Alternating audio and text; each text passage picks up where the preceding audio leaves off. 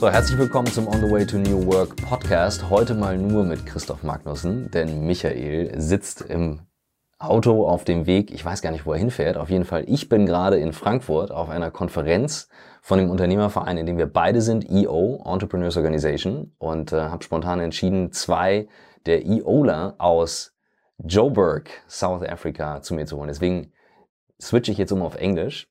Welcome Rich Mulholland and welcome Ross Drake. So thanks for being at the show. And the idea is we will write a book about new ways of working, new ways of working in terms of leadership, in terms of culture, how you act with people in, in this kind of world, how it's changing, but also tools and technology.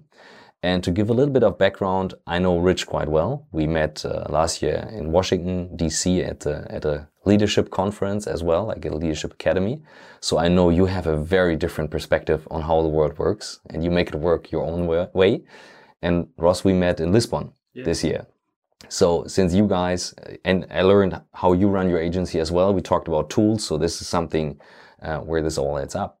So um, thanks for being here. And I would say let's kick it off and uh, Thank you. Can I just say that how sexy is he when he speaks German? yeah, it was so nice. I didn't. I didn't want him to stop, so I apologize. You have to hear his not as sexy English, which is still brilliant. But Entschuldigung, bitteschön. As you can see, these are the cultural differences, and, and what I what I love about the guys from Joburg, you're always super funny and it's exciting to hang out with you. So we how, are to how, ourselves. Is that is that just the two of you, or is that all of Joburg? Uh, we have been labeled as the noisiest group in EO, and I'm not sure why. Actually, South Africa as a whole, I think. I, like, I have to give a little bit of background because the guys listening, they don't know what EO is. So we're part of this entrepreneurs organization with now 13,000 something yeah. members on the worldwide. And yeah, 1,600 people here today. Yeah. So, and we all run businesses and we connect and exchange experience. And one rule, for example, is that we don't give each other advice, but just speak from experience. And we shouldn't do business together, like no solicitation and stuff like that. So that makes it a very nice. But, but podcasts and video collaborations they are, are highly okay. yeah, I think South Africans as a whole, uh, uh, we seem to have a great sense of humor. I think it's because we are, are down on the arse end of Africa, yeah. um, and we just have to get on with it. So. Amuse ourselves from yes. so far away. We're trying to get you guys to notice us. so, how many people do you guys have you have to organize? Rich in your company, like how many people are working there? Uh, like, like, we're like 25 at the moment. 25. O- office is in Joburg and. Yeah, so our office is in Johannesburg. I live most of the time in Cape Town, so right. I uh, tend to do it remotely. And also, we have autonomous, so our staff can kind of come and go as they please. Right. We have certain meetings that we want them to come in for every week, but it's uh, not strictly necessary they hang around the office. In fact, I feel that they should work elsewhere. They should do their work, you know, wherever they're most yeah. comfortable, and they should interact. Uh, in a central place. I think that's what the office is there for is interaction. If you arrive to the office, put on your earphones and do your work, there's actually no point in us paying rent for you. Right. Yeah. So when how is it with euros like how so many we, we have a smaller team there's 12 of us. Yeah. Um, but i suppose our organization comes in that, that the majority of the team are creatives so they generally just want to kind of run off in every available distant like direction and do whatever they want. So the kind of organization helps give a bit of discipline and kind of process to the creative side of things, which allows them to kind of create more in a more efficient or more more kind of experienced way. And how did you manage to like train your people that way, or did you hire people who were used to remote working, like freelancers and? Well, none of our guys were used to it. And in fact, we're actually 21 people at the moment. And a lot of the, the team we use are, they feel like staffers, but they're actually ex staffers who are now freelancers. Yeah. And so, one of the things we have started doing now is we've created a freelance alley. And uh, what we do is we offer our freelancers free rent if they want to sit there, but we get first dibs on their first week of work. So we realize one of our biggest problems we have with freelancers is they can say no we can have them in mind for a job and then they just tell us no no no we, we don't want to do it. So we wanted to think how can we lock them in? So how can we buy some time from them at the beginning? But for the rest of it these were all people who worked for us and they had a traditional job and a traditional way of working. And in fact even when we brought in the autonomous working uh, it took a long time for people to not get up and leave and sit in traffic and come and sit at work because their partners or spouses were, were doing the same and that's what they were used to. And in fact that's what a lot of them like as well. So it's still an ongoing process for us to get this new way of working uh, in place. Do you train? Like, do you guide them along well, we don't force it at all. Uh, we're, we're trying to create autonomy. We're not trying to create a new way of work as such. So we're not saying to them, this is how you will work, you will be remote. We're trying to say that you have options. You know what you have to achieve, and there are parameters that let you do uh, work from home or work in the evening instead of during the day.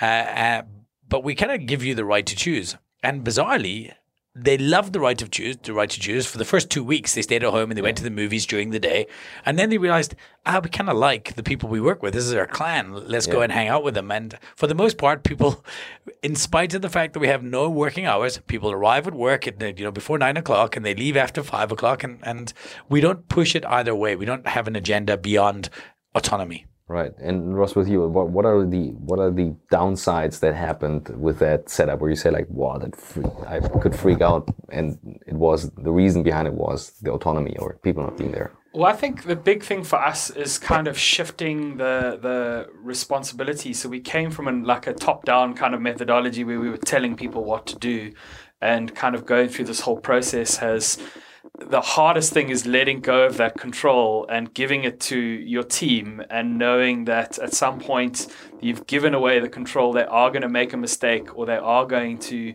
do something not the way you would have done it. And i think as a leader you need to be kind of ready to not snatch that power away from them and kind of let them just sort of run with those decisions that they're making because i suppose the idea is that everyone wants to do really well at their job, or very few people don't actually want to do well at their job. So once you give them that power and you give them that autonomy, you need to accept that they might not do it exactly the way you will do. But if you all have a sh- like a shared goal or a shared direction, they are actually going to head in that direction. You'll get there anyway. And how can I imagine if I would come as the German to South Africa? Would I be hit by the meeting culture? Are you guys coming later? Or do you run super tight schedules?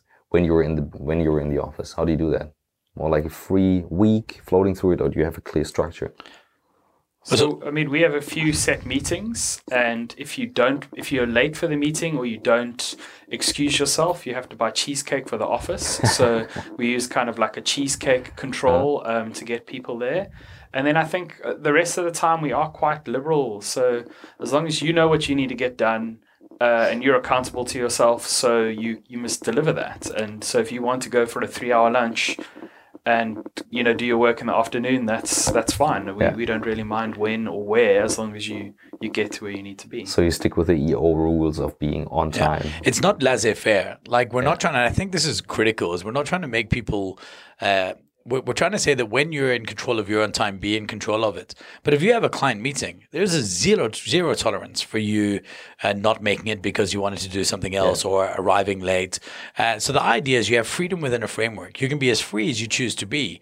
But then when you have certain deliverables, I mean, for us, the key, the core of everything, that Duke Ellington line, I love it. It says, "I don't need time. What I need is a deadline." Yes. Deadlines rule our life, so you can have as much freedom as you want, but you have a deadline. And we do not tolerate one minute over a deadline. We're in the live presentation industry.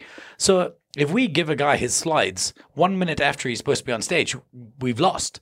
So by you haven't actually yeah, given him his slides. Uh, slides, yeah. So so it's it's it's uh, you you made your deadline yeah. or you didn't, and we have that for internal deadlines as well.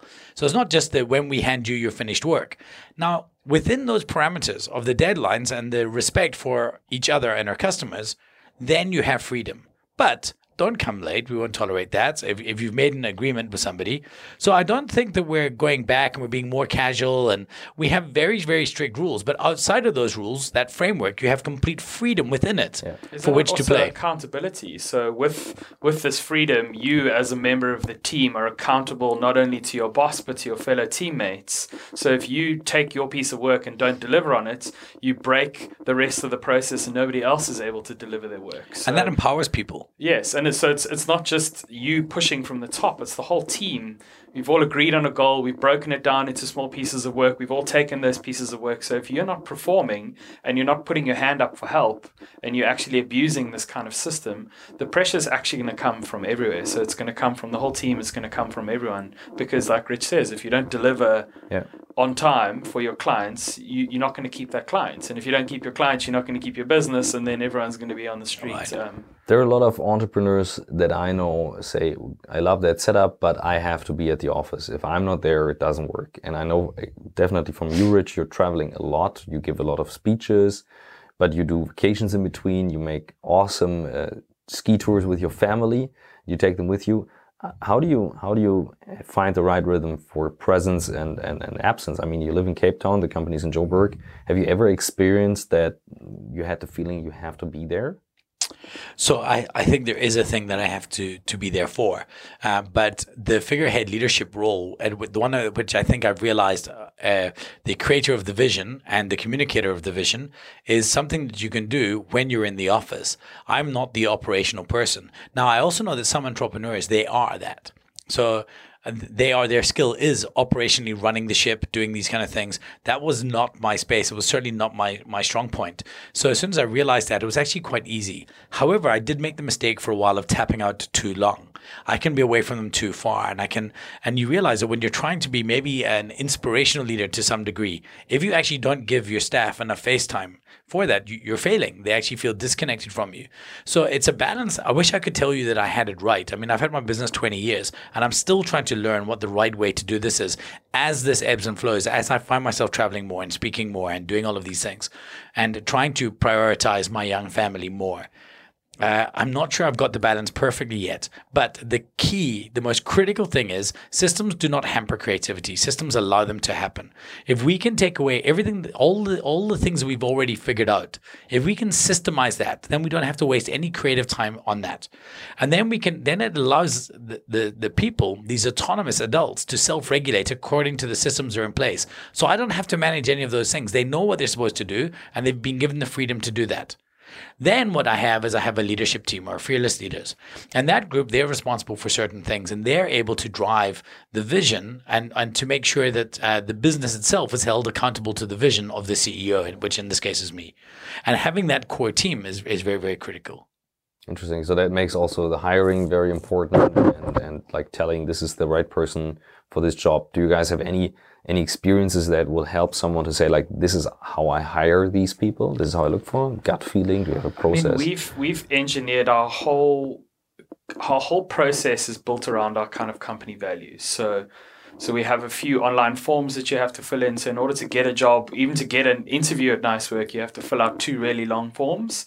And we deliberately made them very long because if you're not the kind of person who's willing to fill out two really long forms for a job, you're automatically not the right person for. So I could see company. that on the website. Like there are forms. Yes. Okay. What what is it, what are the typical questions you're asking there? Like what are you looking for? Some of them are some of them are quite random and in the random they're random in terms of it doesn't make sense as a business a business question. For example um, like something. So so one of them is like uh, if a teammate was having a hard day what would you do? And the obvious answer is oh i'd give him a cup of tea. You know but a, a more like a more mature answer or someone we would like in our team is you know there's there's people who've answered stuff like I know what that kind of person is. So if they're a kind of person who wants attention, I'll give them attention. If they're a kind of person who wants to be left alone, I'll give them space. If there's potential for me to take work off the plate, I will do that. That shows me a much more mature human than someone who's just like, oh, I'll give them a pat on the back and a tissue was it's kind of an obvious answer. So those obvious questions, often the answers is what gives you the insight into if that person aligns with your company or They're not. very interesting. So this and this also relates with your people you have now. Uh, can you say from from your experience that worked very well in terms of the people you have now in the company? Definitely our our mishires have been when we didn't stick to our process mm. and then there was that like missing feeling but we were in a little bit of a pinch and we hired the person anyway that's always been a failure and the ones that just methodically stuck through the process and came out the other end have worked for us great what are the other steps in the process? So it's a two form thing. Then um, you would meet with either myself or my business partner. Then we do, for the creatives, we do a test brief. And then we meet with uh, the other person who you haven't met with. So there's a two face to face interview, and then we confer notes. And we generally try not to, the first person will give no information to the second person so that there's no like kind of cross contamination of, of kind of gut feelings. And based off that, we offer people the job. How is it with you? Is it different, Rich? Yeah, in fact, we're not great at it. And one of the things that um, I think I struggle with is that so much of our senior leadership, and I certainly don't want to throw my leadership under the bus, but it comes from tenure. So because you were here long, you ended up, you know, putting your hand up for the job and getting it.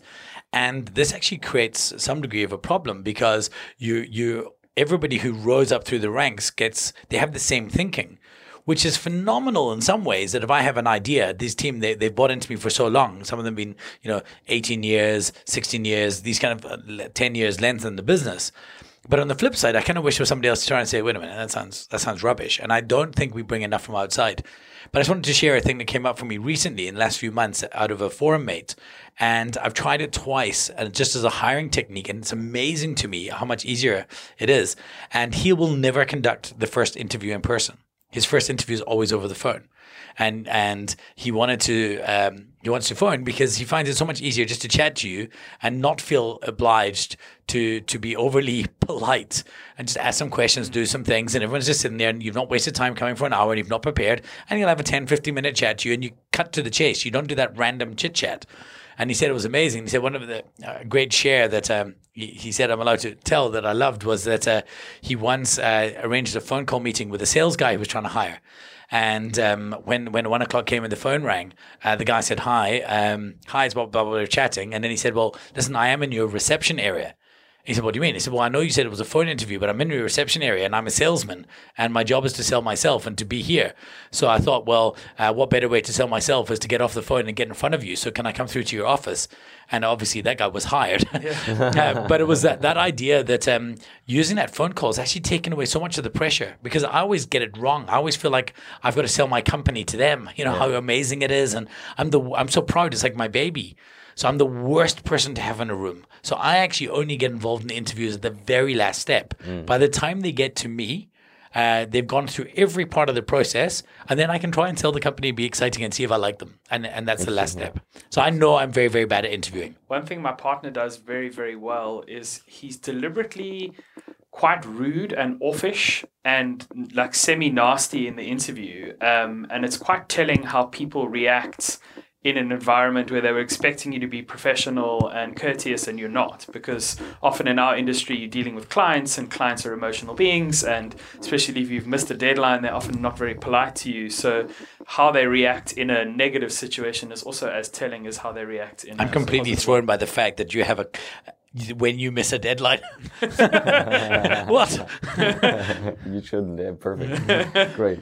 Okay, how how about your your personal um, work and life balance? Like, is there stuff you do for yourself? Um, like, are you are you doing stuff like meditation in the morning, workout constantly? Uh, do you use social media in the morning or you don't? How do you manage that and handle that? Do you want the Tim Ferriss guest answer where I can tell you all the right things, or do you want, want, the truth? The rich answer, the truth, the total truth. I mean, I try everything. So I go through phases. I, I'm a, I have an Oprah diet. So I become, I train super hard every day and I eat brilliantly until I feel great and then I don't. And then I have six months of eating badly and doing things terribly. And then when I feel like, holy crap, I've, I've lost track again, I become good again. But so, I remember from watching you tried like meditation in the morning as well. So I do, I, I have like one of the things I do have is a, a gratitude journal where I, I keep and I, I, write every day one thing that I'm grateful for.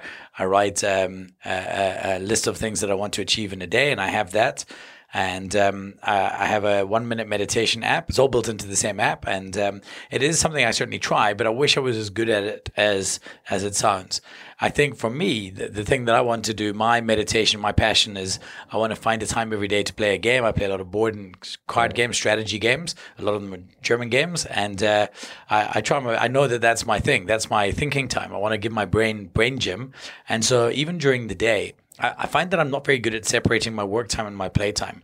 Uh, like I always like doing both and let other people decide if they think I'm working or playing. And uh, uh, that's that's really what it is for me. Is that um, I want to just uh, you know if I lose my ability to think, I'll literally find a staff member I don't think's working and say, hey, do you want to play a quick card game and then we'll play a strategy game or something like this, and then I'll get back to work. But you, you wrote several books. I mean, there must be time that you take for these things. I mean, this is something you have to so do. So my book, I actually wrote one book and I've written some allegories, but uh, the book I wrote, I wrote 100% on plane. So I wanted to write a book that was a two-hour commute uh, that you could read in a two-hour commute because I think business books are too long. I think any business book that takes longer than two hours to read, the author has not done his job well. Interesting. Your job. That's, the, a, that's a good goal for us then. Right. the burden of brevity as an author is to distill their knowledge well. Yeah. If I'm reading fiction, yeah. then it's a leisure activity. Then I want to get as much value. The value for the book right. is how long and great is the story. If I can read it for, if it takes me 12 hours to read, then I've got great money bang for my buck. But in a business book, it's completely the opposite. The bang for the buck is how short can you get your message down to so that I can read it in one or two hours and put it into practice the next day and then read something else. If you take four hours to, to if it takes four hours to read your book, then uh, it's a problem for me because you've not distilled. Again, the burden of brevity must fall on the author, not the reader. Interesting. Yeah, it's an interesting thought. What about you, Ross? Like, what do you do in your in order to like organize your your life next to work? So I think, I mean, for me, the idea of work life balance doesn't doesn't really work. Um, so so I think my working and my life are almost the same thing, but there are a few things I need to do. So I, I try and run three to four times a week because if I don't do that, my stress levels kind of skyrocket. And then I have a few sort of little rituals that I do with my wife. So every Thursday morning we go to town and we have breakfast, and it's almost unless we were out at a club at four a.m. You know, we almost never cancel that and a client like I won't even let people schedule stuff in that kind of time. So there's a few little things that I've got in my like in my week that I keep kind of sacrosanct. Um, but I also I think kind of personal inflections quite quite important. So I I I know myself. I've observed myself quite a lot. So I, I can see when I'm sitting at my desk and I'm not going to achieve anything. Um, and then I've got tricks that I do. So I'll go for a walk, I'll go buy a coffee, I'll watch a YouTube video. Uh, I like to go and irritate my staff. I like to go and irritate the people next to me. So much fun. yeah, yeah. It's a reason to start a business yeah. alone. It's so, just have people that you can irritate sometimes. it feels so good. Uh, the so, Germans are dying. what are these people saying? Guys, try it. So yeah, I mean, uh, so so I'll then go and irritate people, and then I'll know as soon as like I'm ready to get back into that kind of phase. And right. I suppose I've also grouped activities. So I do thinking, writing better early morning and late evening. So if I try in the mm. afternoon, I generally hack at it for many hours and then go nowhere. So so I, I generally try not not do that. So so I think it's also just figuring out what your rhythms are and then having the gumption to sort of stick to them and not let other people yeah. dictate what you are doing with your time. Nice. Before we get a run for lunch, because I'm just looking at the watch, we have like five minutes left uh, before the next interview, and they take back all the food that they just brought out. so, um, one last question to both of you: If I would, if if I would meet you today, and you would say, "I don't have time to talk to you, but here's a book this one book, this is what you must read in order to understand me as a person. What would be the answer? That's easy. It's it's Catch Twenty Two. So it's a movie about a man who's in the war, who's convinced Keller, that Joseph everyone's Keller. Joseph Heller, yes, who's convinced that everyone's trying to kill him. And I love, I absolutely love that book. It's probably Catch Twenty Two. Catch Twenty Two. Okay, I gotta check it's that. brilliant book. Fantastic. You know what, you Rich? Sure, a book a book I love or a book about me? A book that would help me to understand you as a person. Ah, The Magician by Raymond E. Feist. Uh, so much of who I am is is built out of my love for fantasy and thinking about things that don't exist, and that was the book that shaped it all, that created the passion. Uh, it's a big fat epic, and it's a whole series of books. And it's either that or if there's one more. In fact, oh, it's um, Sharpe's Tiger by Bernard Cornwell, which is a historic fiction about um, uh, that leads up at the Peninsular War. And uh, that's probably the series I've read more and my favorite author of all time. But so between those two, my passion for history and my passion for fantasy. You you learn there. Fantastic. But that's unfair. You've had two books. I mean, I yeah, well, like it's because you've got a great beard. No, no, he, he, has a phenomenal beard, and I've only got a crappy little beard. So I get two books, will, and he gets I one. I will have to share a picture of you guys. Yeah. Thanks for being at the show. Christoph gets no books because yeah. no beard. I, have, I have, no beard. I have no hair. So, no, I have fine hair. It's yeah. not no hair, fine hair. So thanks for being. Thanks so much for having us. And uh, yeah, let's have a fantastic conference and uh, catch up later. And I hope you guys listening. Ich gehe jetzt wieder auf Deutsch. Uh, ihr hattet trotzdem, obwohl es auf Englisch war, viel Spaß beim Zuhören. Ich fand's cool, mal die Perspektive aus äh, Joburg zu bekommen, South Africa. Und ich merke so mit der mit der Pünktlichkeit haben wir Deutschen auf jeden Fall kein Cutting Edge mehr. Das ist definitiv überall in anderen Nationen auch angekommen. Und äh, es macht sehr viel Spaß mit den beiden. Danke. Auf Wiedersehen. Oh, that German is thrilling. Oh, it's ah, so good. Er. Damn, he's hot.